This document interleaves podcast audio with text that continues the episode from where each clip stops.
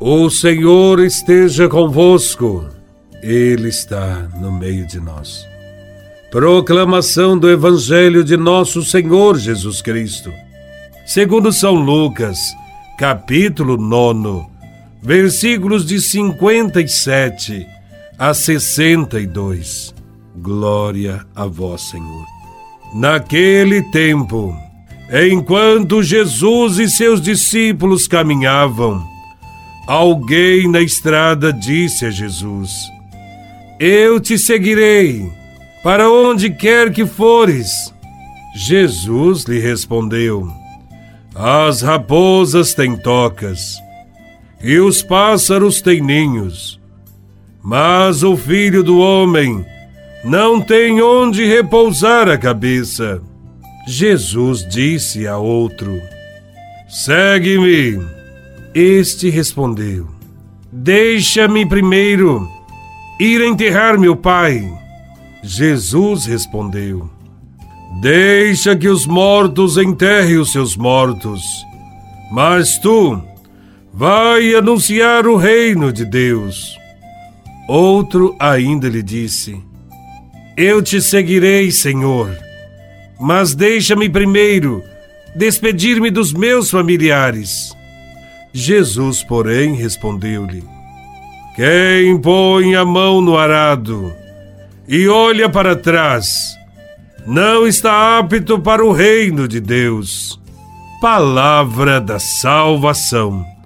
Glória a vós, Senhor. O Evangelho de hoje fala do seguimento a Jesus de Nazaré. Ser seu discípulo é tornar-se alguém tão concentrado em sua missão quanto o agricultor que ara sua terra. Não é possível olhar para trás, ter outras preocupações ou distrações. É preciso ter foco. Envolver-se com o reino de Deus significa já estar com a mão no arado. E não se pode perder tempo nenhum. Ser discípulo de Jesus significa assumir a disposição de ter uma vida simples, até mesmo com algumas necessidades, passar por incompreensões, às vezes estar sozinho nas lutas. Se não for assim, não estaremos aptos para seguir ao Senhor Jesus. Levar o nome de cristão implica em colocar o reino de Deus como prioridade em nossa existência se não estivermos dispostos a pagar o preço de colocar Jesus acima de tudo, até mesmo da família, e de assumir essa decisão com rapidez, não conseguiremos ser discípulos. O Evangelho nos apresenta um desconhecido que vai ao encontro de Jesus. Ele pede para segui-lo, para onde quer que vá. Quem quer seguir Jesus não pode sonhar com uma vida folgada. Será como um viajante que não tem morada fixa. Deve estar disposto a passar a noite no relento ou então aceitar de boa vontade a hospitalidade que lhe oferecem. Diante das palavras de Jesus, as raposas têm tocas e os pássaros têm ninhos, mas o filho do homem não tem onde repousar a cabeça. O cristão não pode segui-lo para obter vantagens e privilégios. Também pelo caminho, Jesus encontra outro desconhecido e o convida para segui-lo. O homem pediu permissão para enterrar seu pai. Provavelmente é um pedido para protelar a saída de sua família. Quer servir primeiro ao pai enquanto ele está vivo, e depois que ele tiver sepultado, então seguirá. Para este, Jesus diz que é preciso deixar que os mortos enterrem os mortos.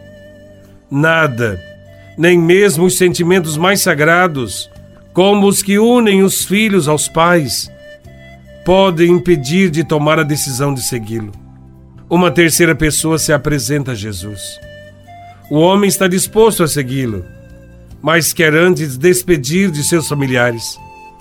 Para Jesus, nada pode justificar o adiamento na adesão a Cristo.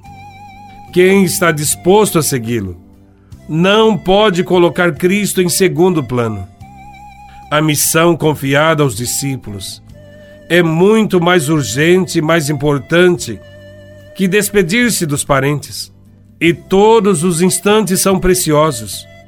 Em nossas comunidades, perdemos muito tempo com problemas sem importância, com questões banais, enquanto que o mundo tem necessidade da mensagem de Cristo. Precisamos seguir com seriedade a Cristo, fazendo renúncias e não perdendo tempo, pois a nossa vida é uma grande viagem para o reino dos céus. As palavras de Jesus neste Evangelho são sóbrias. Nos informam claramente que Jesus não está procurando talentosos, pessoas influentes, sábios ou ricos.